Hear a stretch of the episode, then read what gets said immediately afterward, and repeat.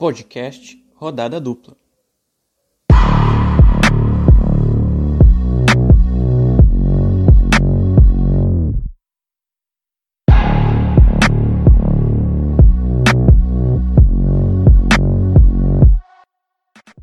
Olá a todos, bom dia, boa tarde, boa noite.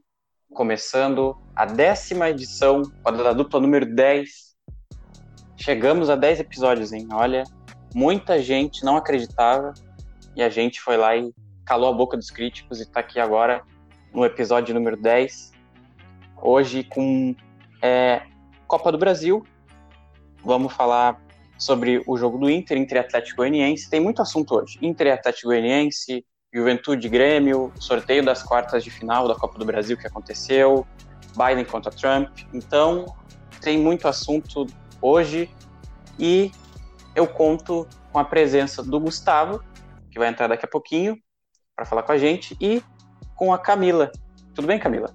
Tudo bem, Edu? Tudo bem, nossos ouvintes? Rodada dupla número 10. Estou feliz por esse projeto ter ido tão longe, espero que continue. E vamos mais aí para mais um debate sobre futebol, futebol gaúcho. Pois é, então vamos começar com o Inter, que venceu, venceu o Atlético Goianiense na, na última terça-feira, venceu por 2 a 1 e se classificou. Esse é o jogo que a gente vai conversar aqui, eu e a Camila.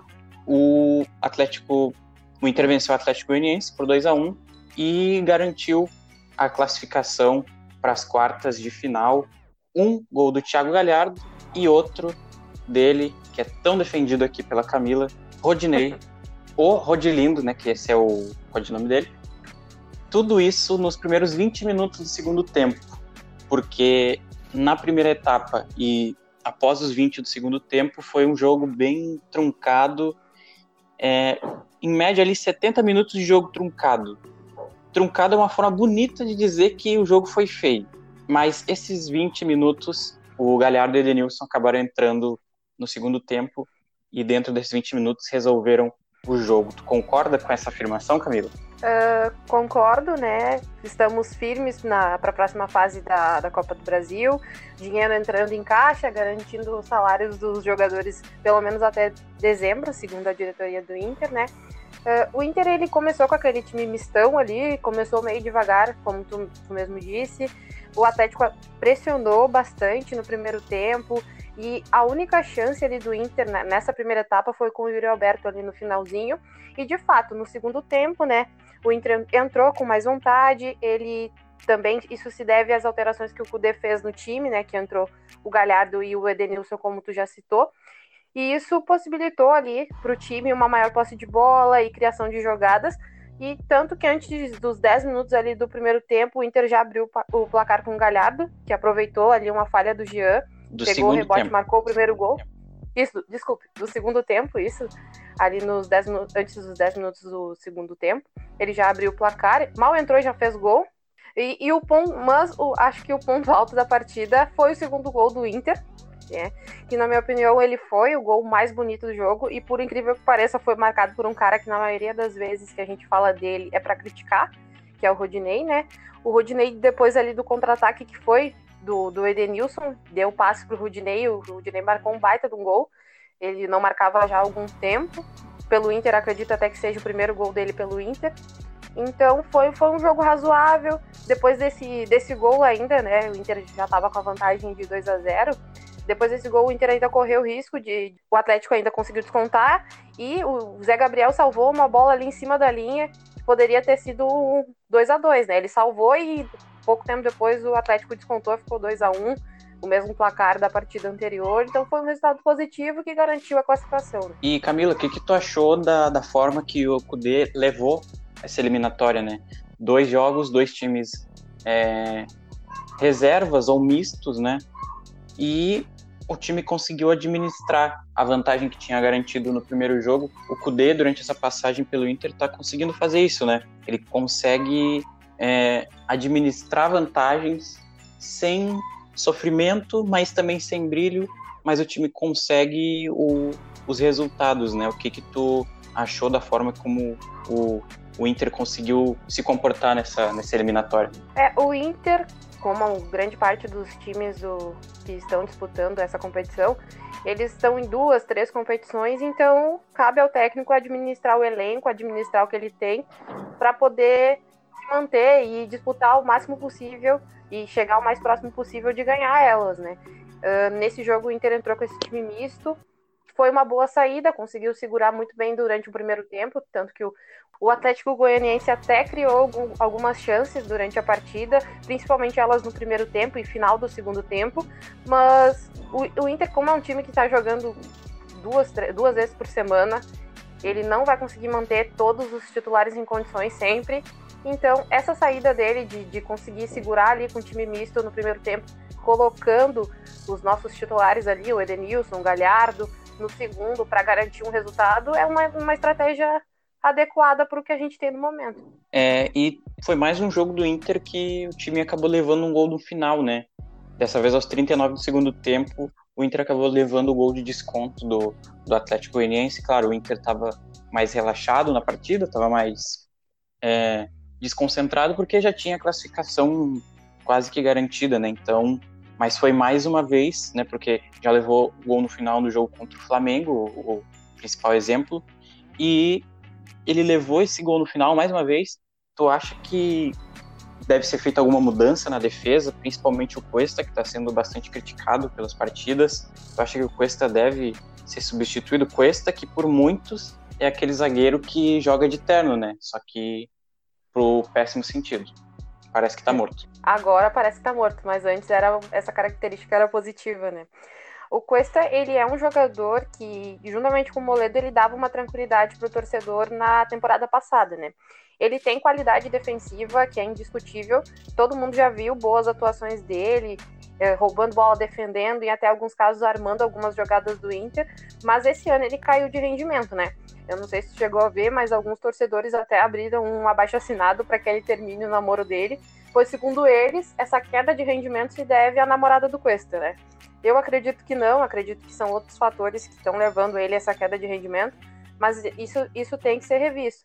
Uh, eu acredito que mesmo ele errando, no momento, ele é a melhor opção para a zaga, juntamente com o Moledo. Mas não custa nada, num próximo jogo, por exemplo, contra o Curitiba, que o Kudê teste uma escalação com o Moledo e Zé Gabriel ali para ver para se resolve esse problema de bola aérea do Inter, que muitos gols que a gente tomou em, em, partidas anteriores saíram de bola aérea e quase todos, não, não vou generalizar, mas grande parte deles saíram de falhas ali do Cuesta, né? E também, outro ponto que o Inter tem que resolver logo é parar de tomar gol no final. A gente estava ganhando do Bahia, o Bahia conseguiu empatar, né? Estávamos ganhando do Flamengo até os 40 e poucos minutos do segundo tempo. O Flamengo conseguiu empatar no finalzinho.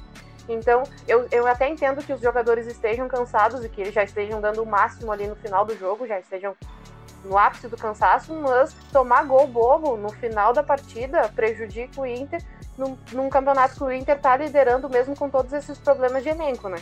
E é isso também, não sei se. Eu não lembro se eu te perguntei em algum outro é, episódio, mas tem alguma competição que a técnica Camila Ferreira priorizaria?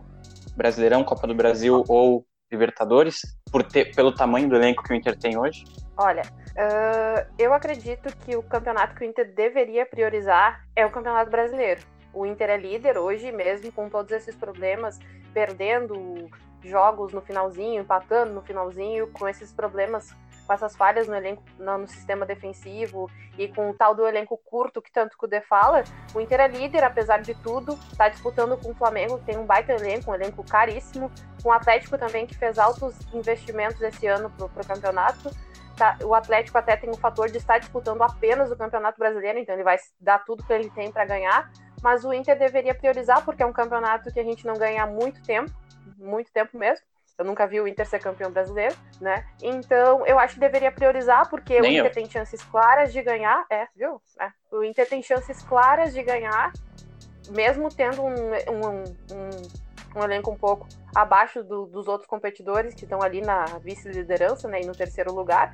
Mas, com esforço, acredito que o Inter possa ganhar e deve priorizar essa competição que é o que de fato o Inter vem fazendo, né? Tanto que na Copa do Brasil, que é uma, é, que é uma, é uma competição de eliminatórias, o Inter escalou um time reserva no primeiro jogo, um, um time misto nesse segundo jogo, E é isso que o Inter vai ter que fazer. Até agora, na próxima rodada do Brasileiro, a gente não tem o Thiago Galhardo que se lesionou nesse último jogo da Copa do Brasil, mas ele também não poderia jogar porque foi expulso né, no jogo contra o Corinthians.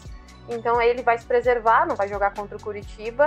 E contra o Curitiba, acho que, acredito que ele vá com força máxima para garantir os três pontos, porque tem um jogo bem importante nessa rodada de final de semana, que é entre o Atlético Mineiro e o Flamengo. Porque se o Inter perder, um dos dois vai assumir a liderança. Então é torcer para o empate dos dois, né? Ou até uma derrota do Flamengo, porque o Atlético está atrás, né? Com três pontos atrás do Inter, até uma derrota do, do Flamengo poderia ser positivo e o Inter ganhando, se consolida na liderança. Né? É, o Kudê reclama do, do elenco curto. Talvez, acho que se eu tivesse no lugar dele, eu. O time, ele.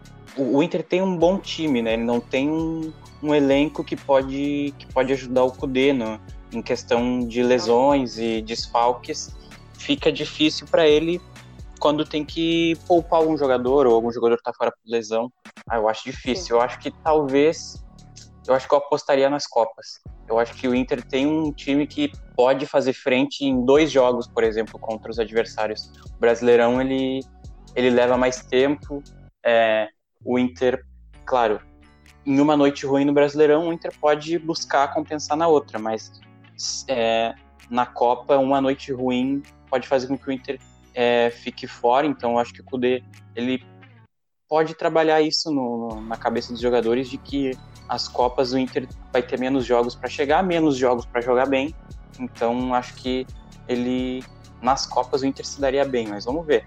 O Kudê tem aí o, o tempo e recebe, né? Ele recebe muito bem para poder fazer esse trabalho. Mas pensando desse ponto de vista teu, do, dos dois jogos das Copas, pode ser que o Inter tenha chances também, principalmente acho que na Copa do Brasil. Agora, eu queria reservar esse momento aqui, é, é um momento que é todo teu, Camila. É, eu quero saber se o Rodinei ele já pode entrar na, no radar do Tite para lateral direito da seleção.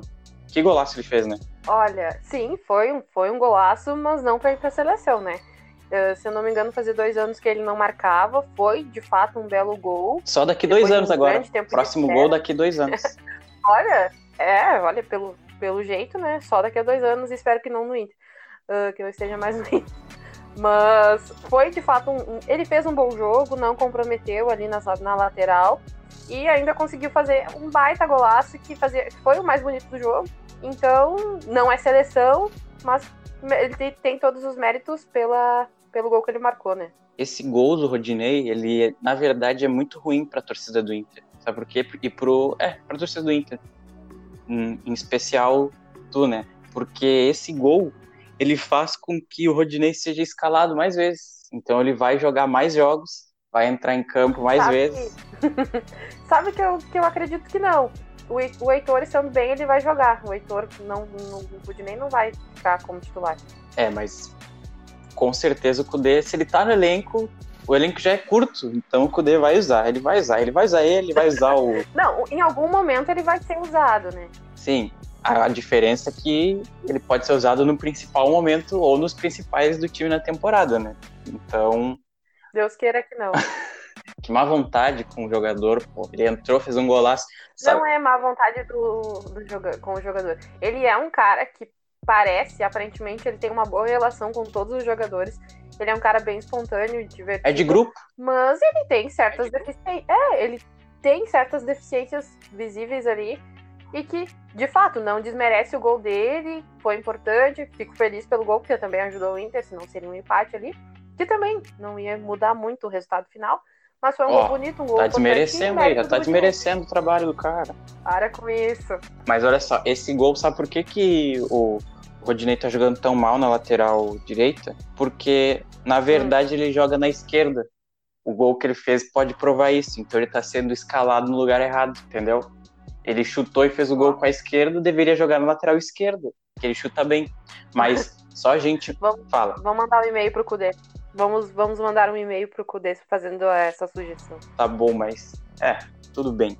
Mas olha só, Inter ganhou. Diga. 2 a 1 mais uma vez classificado, quartas de final. Sorteio lá, mexeu a bolinha lá, cara do sorteio, e tirou o nome do América Mineiro. Quero saber qual foi a tua reação, Camila, quando, quando tu viu que ia sair o América Mineiro. Tu sentiu um mini infarto ou tu jogou os braços para cima e falou: ah, isso aí já tá fácil, já tá classificado? Bom, eu acompanhei o sorteio, né? E depois que ficou na chave ali do Grêmio, o Flamengo, o São Paulo e o Cuiabá, das opções que tinha vindo do lado do Inter, eu queria o Ceará, tá? Por que, que eu queria o Ceará? Porque há poucas rodadas o Inter acabou vencendo, né? O time do Sobis, e eu acredito que poderia repetir esse, esse feito de uma forma mais tranquila. Já o América, que é o que acabou caindo com o Inter, né?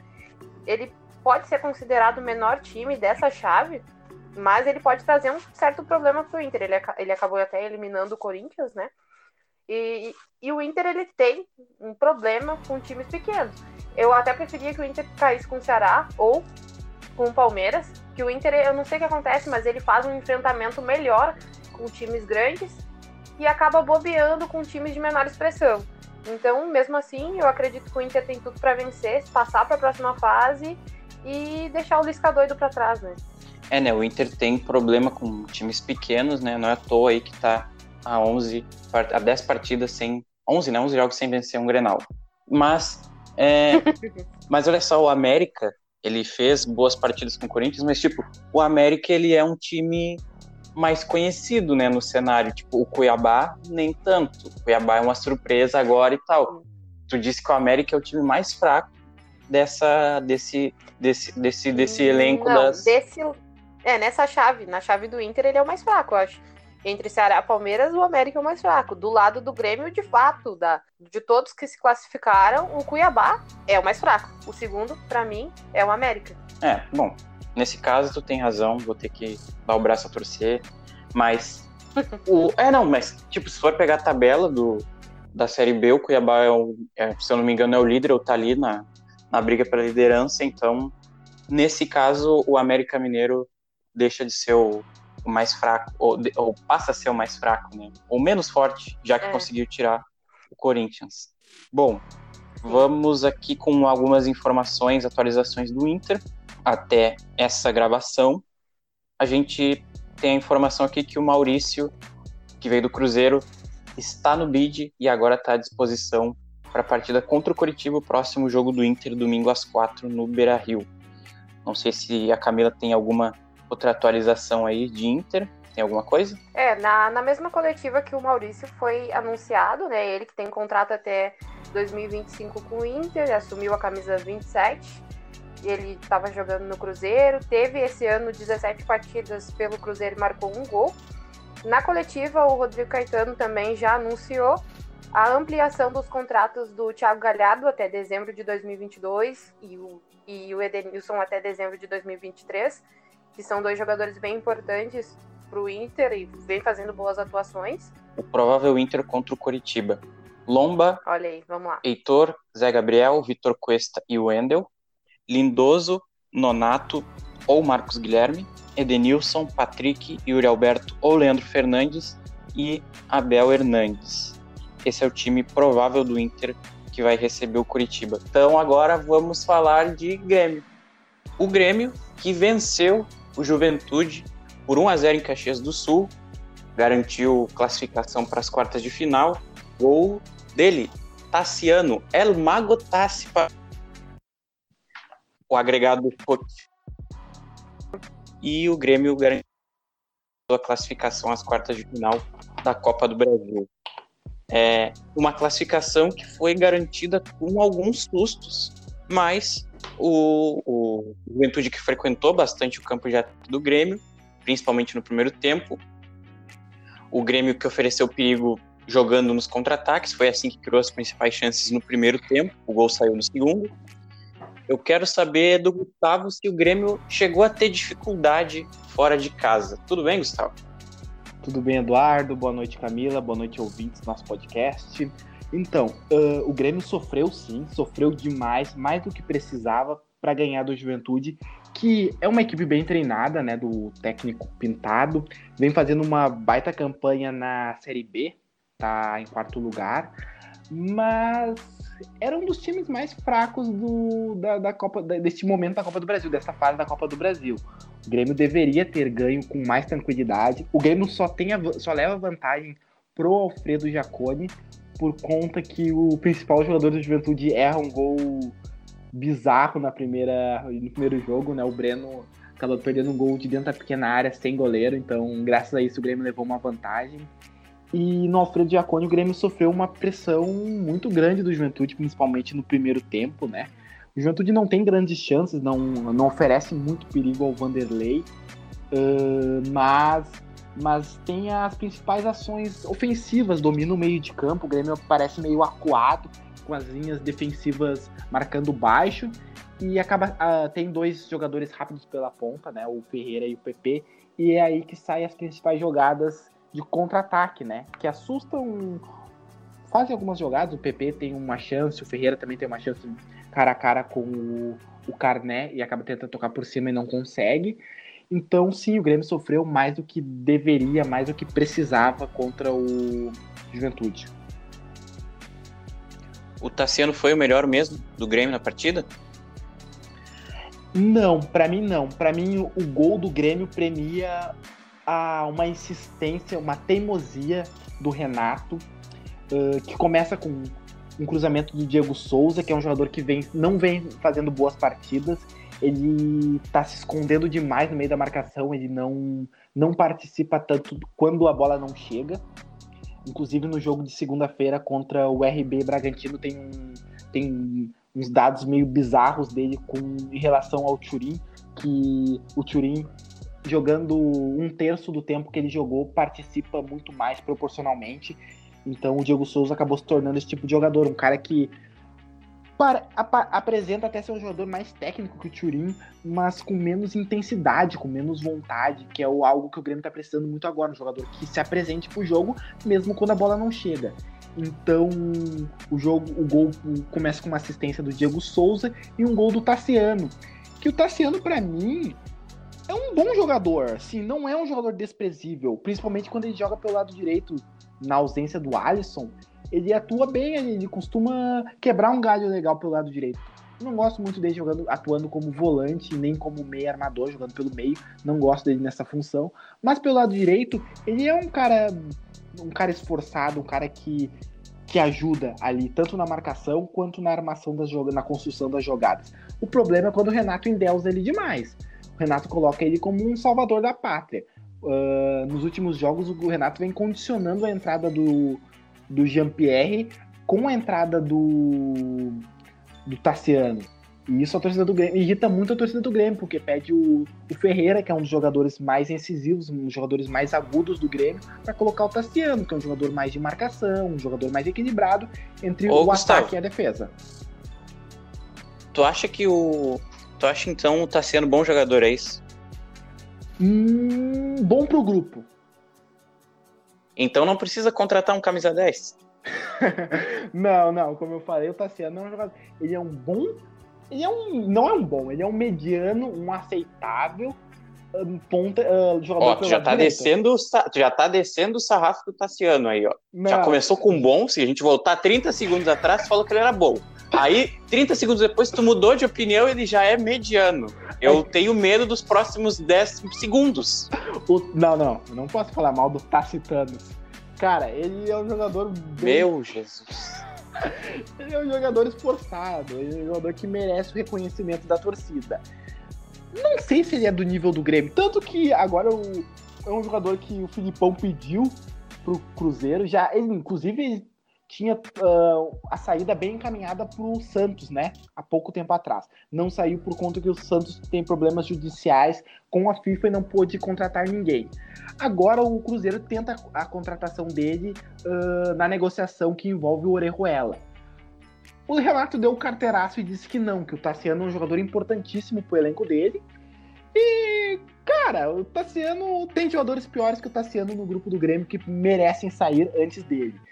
O problema é, como eu falei, quando o Renato coloca ele como uma salvação. O Tassiano não pode entrar num jogo que o Grêmio tá precisando vencer. Entendeu? O, Grêmio, o Renato não pode tirar o Ferreirinha, tirar o, o Luiz Fernando, tirar o PP, tirar sei lá quem, para colocar o Tassiano. Isso não, isso não dá. Isso, isso deixa a torcida furiosa e com razão. Mas o Tassiano, como reserva, entrando em jogos que que o Grêmio precisa preservar os, os titulares, cara, eu acho ele uma boa opção, sim. Bom, e o que, que tu achou da partida do Jean-Pierre?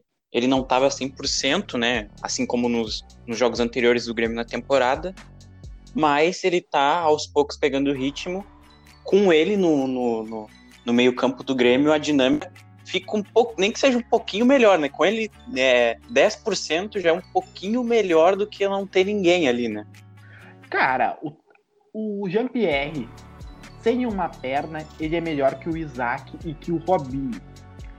Tu me perguntou uh, anteriormente se eu achava que o Tassiano tinha sido melhor em campo. Eu não acho. Eu acho que o Jean-Pierre, apesar de não estar, tá, eu acho que nem 50% na forma física, na, no nível que ele pode entregar ao Grêmio, a vitória do. A vitória não, mas a, a, o bom momento do Grêmio, a virada do Grêmio em termos de, de posse de bola, em termos de construção, passa claramente pelo Jean-Pierre, passa muito pela criatividade dele, pela técnica dele. Uh, a gente vê que ele é um jogador que está muito fora de forma ainda, muito fora de ritmo. E o Renato deu umas indiretas na, na, na coletiva dizendo que o Jean-Pierre não é a primeira opção do Grêmio e ele sabe o motivo. Eu acredito que seja isso, eu acredito que esteja, esteja faltando pro Jean-Pierre um pouco mais de intensidade, um pouco mais de vontade, uh, um pouquinho mais de entrega nos jogos, apesar de não ser um jogador raçudo, nem quero isso no Grêmio. O Luan nunca foi, o Luan nunca precisou dar um carrinho para ser um dos melhores jogadores da história do Grêmio. Então o Jean-Pierre também não precisa disso, mas ele precisa ser um pouco mais participativo, ele precisa ser um pouco mais mais ativo na partida. E sim, o Jean-Pierre cara, ele é fenomenal. Ele não, hoje o Grêmio, para aquela posição, não tem nenhum jogador naquele nível. E nem, nem vai ter. Acho que nem o Grêmio, se o Grêmio contratasse, o Grêmio não teria um jogador naquele nível. Então, acho que é uma baita aposta. Só que o Renato tem que colocar ele, né? Não adianta só botar 15 minutos, tem que botar ele para jogar. Ele é o melhor jogador naquela função no elenco do Grêmio.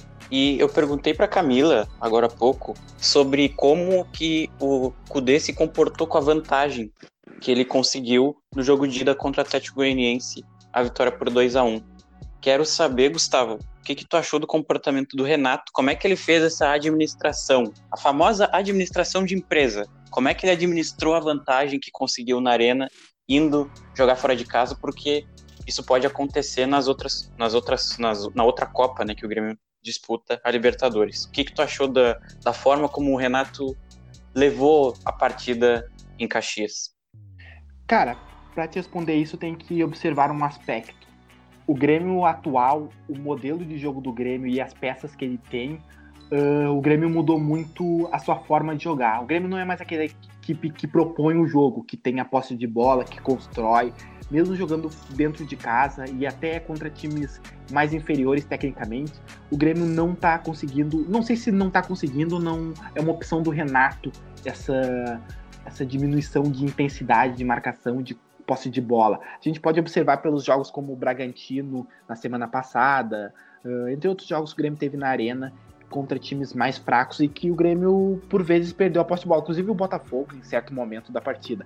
Então, acho que o Juventude foi só mais um reflexo. Era um jogo perigoso. Inclusive, eu sentei na quinta-feira no sofá para assistir o jogo com uma certeza hoje o Grêmio vai complicar essa classificação. Eu não tinha muitas dúvidas sobre a classificação, achava que o Grêmio ia classificar, mas eu tinha certeza que o Grêmio ia complicar. Inclusive, eu acho que até o Grêmio hum, me surpreendeu, o Grêmio não complicou tanto. O Grêmio não teve, não, não, em nenhum momento eu achei, neste momento o Grêmio pode ser eliminado. Não achei apesar de ser um resultado perigoso, 1 a 0 ainda mais fora de casa, um gol do Juventude incendiar, além de empatar, tirar vantagem do Grêmio, empatar o confronto, uh, colocaria fogo na partida. Mas em nenhum momento o Juventude pareceu uh, assim tirar, ter chance de tirar a vaga do Grêmio. Então, cara, eu não, não me surpreendi nem um pouco. Achei que. Não sei se é uma estratégia correta, mas com as peças que o Grêmio tinha, o Renato optou pela. Por, por recuar, né? Por esperar um, fazer o, o achar o gol da vitória numa escapada, que foi o que aconteceu.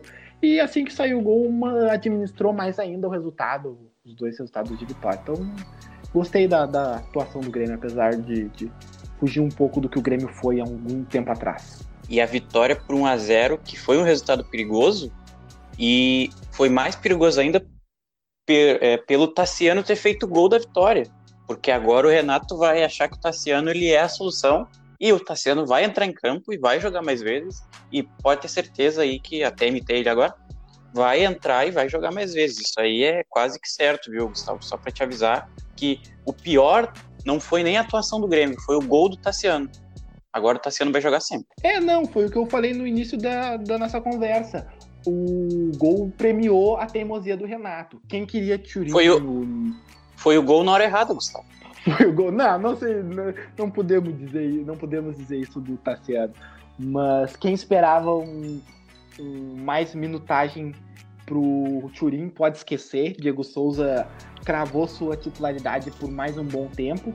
E Tassiano vai continuar sendo uma opção, uma das primeiras opções do Renato para mudar o jogo, apesar de Tassiano não ser um cara que tem essa característica de mudar jogo, o Renato coloca nele esta função. E realmente é um gol que, que não faz bem pro Grêmio.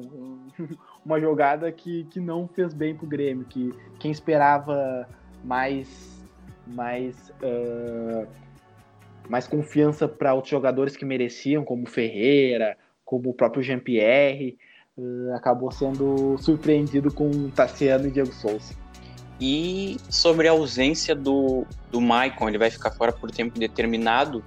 Acabou saindo é, no primeiro, não sei se foi no primeiro tempo ou se foi no intervalo, mas acabou saindo da partida é, contra o Juventude e agora vira um desfalque. Quem é o substituto ideal para o Maicon, Gustavo? Uh, o Maicon foi se machucou no, segundo, no primeiro tempo, né, numa jogada meio de campo. E, cara, ele não vinha fazendo. Ele, o Maicon, algum, aos últimos jogos do Grêmio, o Grêmio sempre condicionou sua qualidade de jogo ao Maicon, a presença dele em campo. Quando o Grêmio não tinha Maicon, era um Grêmio, e quando o Grêmio tinha o Maicon como titular, era um outro Grêmio. Nos últimos dois jogos, o Maicon não vinha fazendo boas partidas. Inclusive, teve uma grande polêmica no último jogo contra o Bragantino, que ele sai irritado com o Renato, sai irritado com ele mesmo. Ele disse que foi com ele mesmo, mas eu acho que foi com o Renato e com as cobranças do Renato pela, pela atuação dele que não vinha sendo muito bem. Inclusive contra o Juventude também, o tempo que ele jogou ele não foi bem, não, não conseguiu dar, dar a qualidade que ele sempre impõe. Então, para mim, o ideal seria, se o Jean-Pierre jogar, é o Lucas Silva. Eu acho que eu acho que seria o ideal para mim. Coloca o Lucas Silva, que é um jogador de marcação, dá mais confia, dá mais estabilidade para a defesa ali com um volante de marcação e coloca o Jean-Pierre. Coloca o Jean-Pierre como titular. Mas, como eu sei que o Renato não vai colocar o Jean-Pierre como titular agora, neste momento, eu prefiro o Darlan. Porque é um jogador que tem características mais parecidas com a do Maicon. Uh, se assemelha mais ainda à do, do Matheus Henrique, né? Mas é um jogador que tem qualidade na saída de jogo, um jogador que frequenta mais uh, o campo ofensivo, um jogador que tem mais qualidade no passe. Então, eu acredito que o Darlan deve suprir a saída do Michael. É, o Darlan só não tem uma característica que o Michael tem, né? Que é a tranquilidade e a experiência de já viver essas situações e já ter entrado, já ter jogado essas partidas, partidas importantes, porque o Maicon, ele traz uma experiência maior no meio campo, ele consegue acertar muitos passes, é, consegue furar muito as linhas do, do, do, time adversário com os passes dele. Então é uma baixa importante. É, é são o, o Darlan são jogadores de características diferentes em relação ao Maicon, mas vamos, vamos esperar para ver o que, que, como o Grêmio vai produzir, né, sem o Maicon agora. Mas eu condiciono, acho muito parecido a, uma, a situação do Maicon com a do D'Alessandro nos últimos anos do Inter. É um jogador que está se encaminhando para um final de carreira, um jogador que não aguenta mais jogar 90 minutos duas vezes por semana. O Maicon sofre mais lesões que o D'Alessandro, então ele é a ausência mais frequente que o D'Alessandro vinha sendo para o Inter, mas é um processo que o Grêmio, que o Inter teve que passar e que o Grêmio precisa passar agora no elenco, no time titular, que é o Matheus Henrique que apesar de não estar não tá vivendo uma boa fase, apesar de não ter algumas características que o Michael tem, como liderança, como aquele passe mais vertical que quebra linhas, Matheus Henrique é um jogador extra classe, é um jogador muito importante para o Grêmio. Ele tem mais as características do Arthur, mas ele precisa assumir esse protagonismo do meio de campo. Ele é um jogador da linha sucessória do Arthur, né? E eu acredito que ele deve, deve agora assumir esse posto. Porque o Maicon cada vez mais é isso aí, cada vez mais ele vai se machucar, cada vez menos ele vai estar presente para o Grêmio, vai estar à disposição do Renato. Então, acredito que esse é um processo que o Grêmio precisa passar.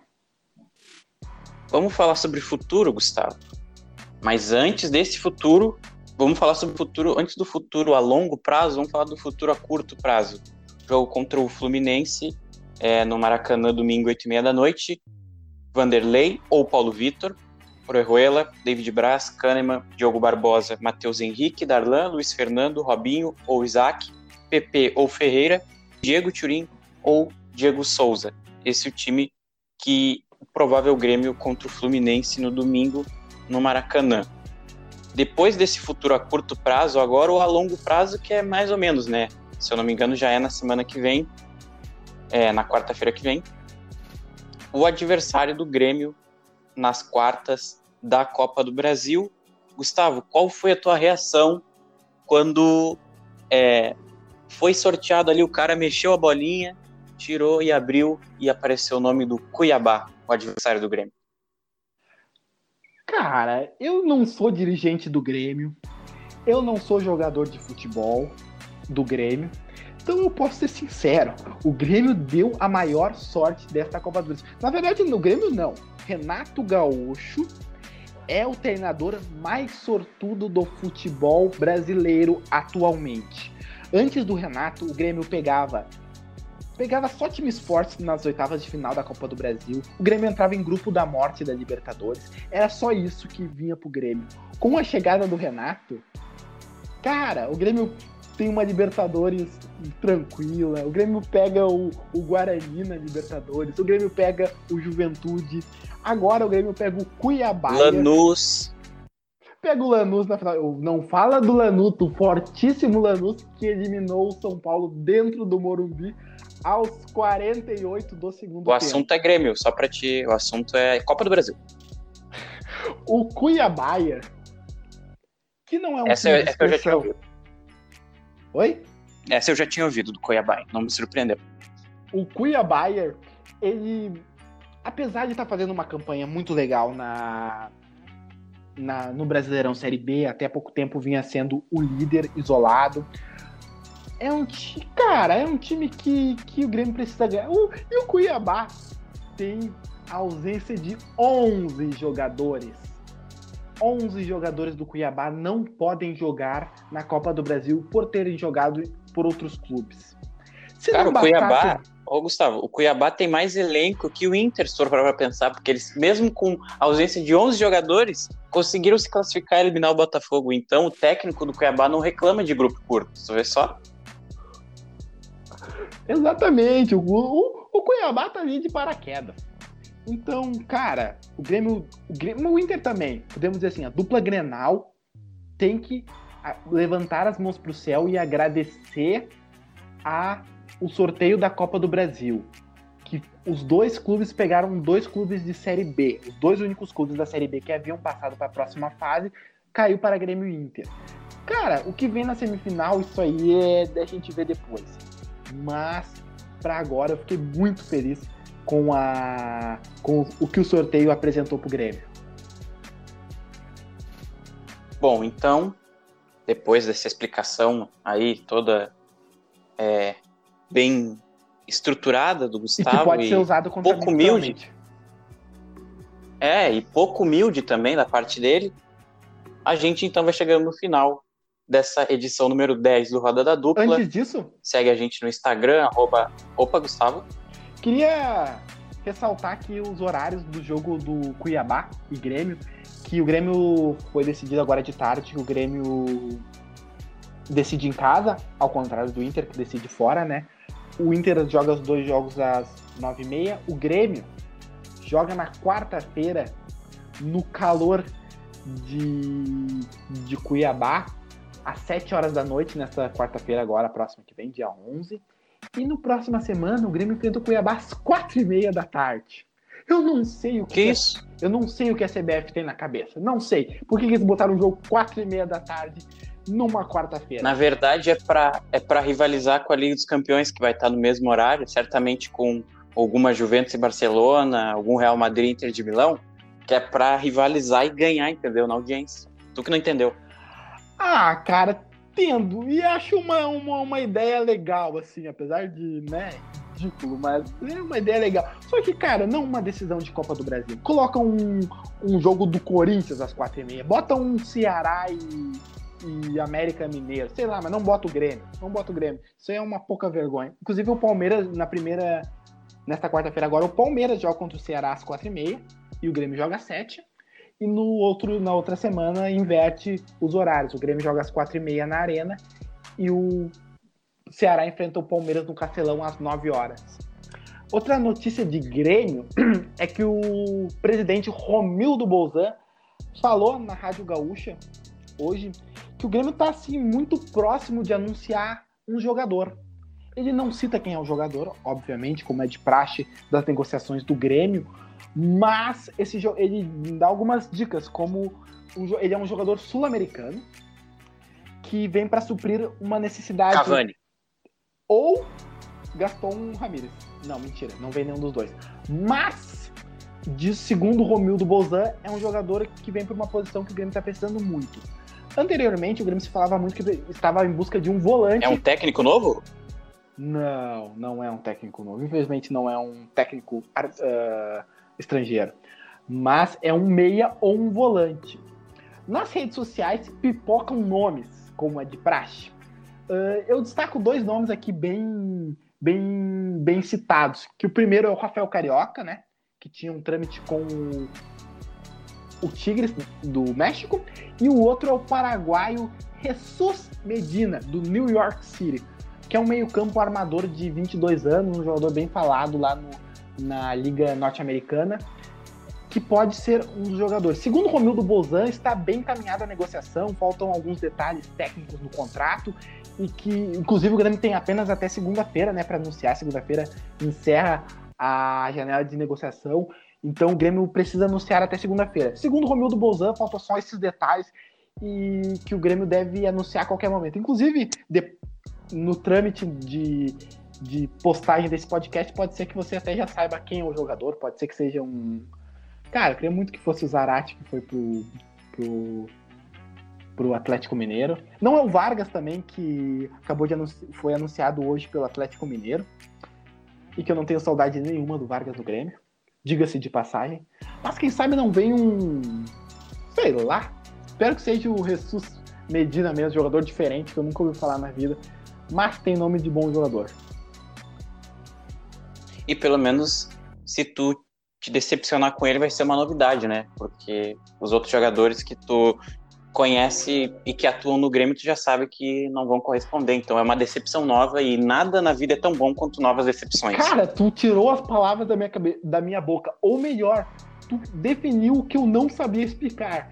Cara, é muito triste se decepcionar com Thiago Neves, Robinho, jogadores que tu sabia já que ia dar errado, sabe? É uma, uma, uma decepção muito, muito fraquinha. É bem legal tu investir um valor bem alto num jogador. Como foi a decepção do André, como foi a decepção. Não, mentira, o André eu nunca me decepcionei, porque eu sabia que ele não ia jogar nada. Mas eu me decepcionei com o Marinho, que ele sabe que seria um bom jogador pro Grêmio. E o Grêmio pagou uma, uma bela grana por ele e não rendeu. Então vai ser bem legal o Grêmio trazer um jogador paraguaio da Liga Americana e o cara decepcionar. Então, boa sorte e tomara que seja o Jesus Medina. Mais alguma informação de Grêmio, Gustavo, antes que eu corte teu microfone e tu nunca mais fale até o próximo programa na semana que vem? Não, é apenas isso. O Grêmio anunciou também algumas contratações para a categoria de base. Acho muito legal isso. Acho muito legal quando o Grêmio investe. Pena que é muito a longo prazo. Pena que os jogadores que foram contratados agora com 20 anos só vão estrear com com 27 anos. Inclusive, eu queria falar que alguns dias atrás eu vi Fluminense e Santos, com um jogador de 16 anos, se eu não me engano, 15, 16 anos, estreando no Santos. E cara, por isso que o Santos, mesmo sendo endividado, mesmo com problemas de administrativos, de más gestões, e não tem grandes nomes no elenco, é um clube que está sempre nas cabeças, sempre disputando uh, decisões. Porque é um clube que aposta nas na sua base, com jogadores com 17, 18, com 20 anos. Enquanto o Grêmio, que é um clube que investe financeiramente na sua base de, e tem cacife para apostar em jogadores da sua categoria de base ao invés de grandes contratações. Inclusive, os últimos títulos do Grêmio foram graças à sua base. Uh, o Grêmio deixa para apostar em jogadores com 21, com 21 não, com 23, 24 anos, ainda são apostas no Grêmio. Bom, então, depois da última explanação do Gustavo, espero que seja a última, vai ter muitos outros programas para ele poder falar durante horas e horas, que ele tem uma grande capacidade de falar. Se tu deixar, ele fala três dias sem parar. É, depois disso, então, a gente vai encerrando esse Rodada Dupla, edição número 10. Quero agradecer ao Gustavo e a Camila que estiveram comigo nesse programa. E é isso, gente. Tchau e até semana que vem.